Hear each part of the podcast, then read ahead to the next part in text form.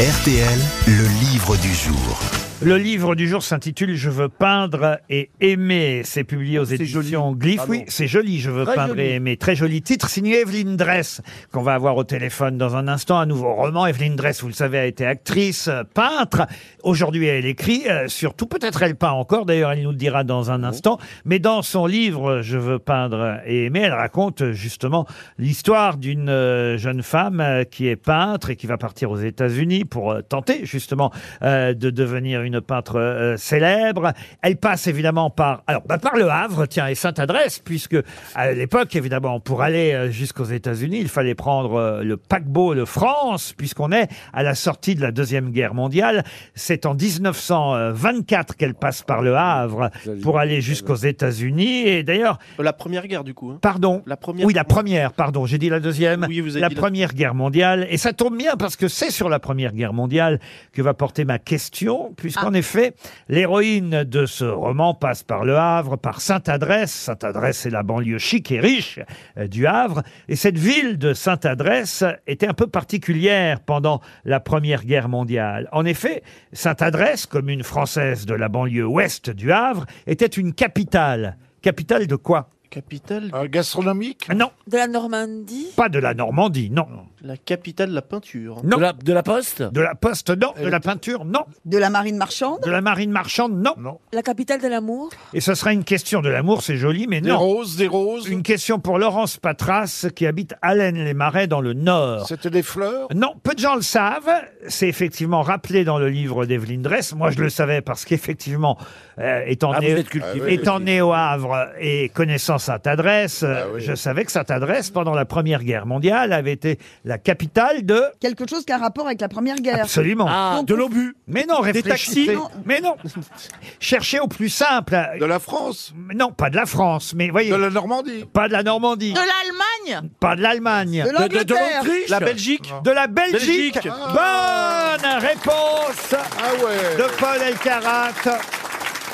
Eh oui, Comment C'est- ça et oui c'était Je comprends tout, pas. c'était tout simple. Attendez, attendez, attendez. Eh ben attendez. moi non plus, ça m'inquiète. On est tous les deux à pas comprendre. Bah oui, là, je comprends pas du tout. Pas- à tout- Pendant, pendant la Première Guerre mondiale, Oui. la Belgique euh, étant occupée évidemment par les Allemands, Ah, Qu'est-ce qu'on a fait? On a transféré euh, la capitale administrative de la Belgique euh, jusqu'au Havre, enfin plus précisément Sainte-Adresse. Il y a d'ailleurs encore la boîte postale euh, euh, belge à Sainte-Adresse. Euh, et vous confirmez ça, Evelyne Dress Bonjour. Oui, bonjour Laurent. Bonjour. Oui, oui, bien sûr. Euh, et d'ailleurs, euh, euh, il y avait des commémorations à l'époque. on aimait beaucoup la, la Belgique et, et réciproquement. Bah, J'étais prêt, prêt d'être belge en quelque sorte. J'aurais pu être belge. Oui, c'est vrai. Ouais, voilà. Sans Bon, doute. Mais 1924, je n'étais pas né encore. C'est euh, effectivement l'année euh, pendant laquelle votre héroïne va prendre le paquebot euh, Le France pour aller jusqu'aux États-Unis et tenter de faire une carrière de peintre. Qu'est-ce que vous dites, Bernard? Non, vous parliez du France, c'était le premier France, c'est ça? Oui, c'est le Oui, premier ça, du ouais. nom. Alors, elle est peintre comme vous, votre euh, héroïne. Est-ce que vous peignez toujours, vous, Evelyne Dress Non, parce que j'écris euh, nuit et jour. Alors j'ai un peu moins de temps pour éc- pour euh, Ah. pour peindre. Je veux peindre et aimer. Est-ce que c'est vous qui avez peint, d'ailleurs, euh, cette euh, jeune Mm. femme qu'on trouve sur la, sur la couverture de votre livre? Non, c'est une peintre qui a énormément de talent, qui est polonaise, qui s'appelle Ewa Lawrence. Et en tout cas, dans le, dans le roman, je décris une de mes toiles, en revanche, qui s'appelle Concupiscence ou les filles du calvaire. Et j'ai peint des religieuses en prière sur le cornet de glace à deux boules. Ce qui fait que c'est un, un- une peinture très subversive. Attention à ce que vous dites ici, Ouais, voilà. Evelyne Dress.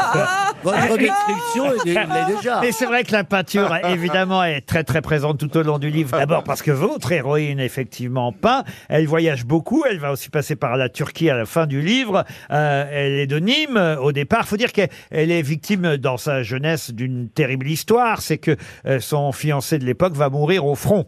Oui, tout à fait, comme toutes les jeunes filles pratiquement toutes les jeunes filles de l'époque euh, étaient amoureuses de, de jeunes hommes qui partaient au front, la fleur au fusil, heureux d'aller défendre la France, et souvent, malheureusement, ils tombaient au front. Et c'est le cas donc euh, de euh, Georges. de Georges, avec lequel il a, elle a fait l'amour la veille de son départ. Donc, c'est dire à quel point il s'aimait et pour elle, c'était l'homme de sa vie. Et évidemment, quand elle le perd, elle perd, euh, elle perd tout. Elle n'a qu'une envie, c'est mourir. Elle s'enferme. C'est la peinture qui va la sauver. Absolument, parce que dans le même temps, elle va perdre aussi ses parents. C'est moins important pour elle parce que les parents euh, n'ont vécu que pour eux et l'ont pas beaucoup aimé. Mais en tout cas, elle va hériter d'une grande maison et elle va se réfugier dans le grenier de la maison, de l'étude notariale du père, euh, qui est euh, donc assez aisée.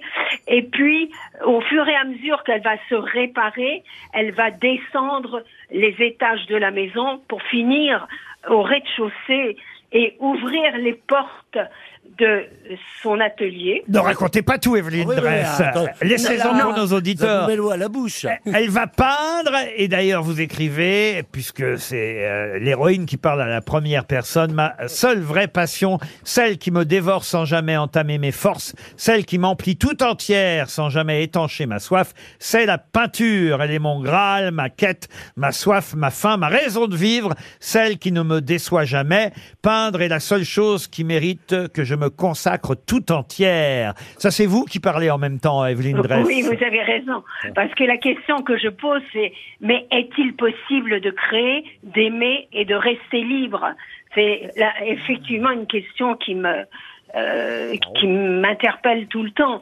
C'est-à-dire que je connais beaucoup de comédiennes, notamment, qui ont au, au plus fort de leur carrière sont parties par amour pour un homme, mais on sait toujours que les histoires d'amour finissent mal et elles perdent à la fois leur amour et leur carrière. Donc c'est une question qui me travaille beaucoup. Est-il possible d'aimer, de créer et de rester libre en même temps? Je veux peindre et aimer, c'est un roman signé Evelyne Dress, publié aux éditions Glyph, et c'était notre livre du jour.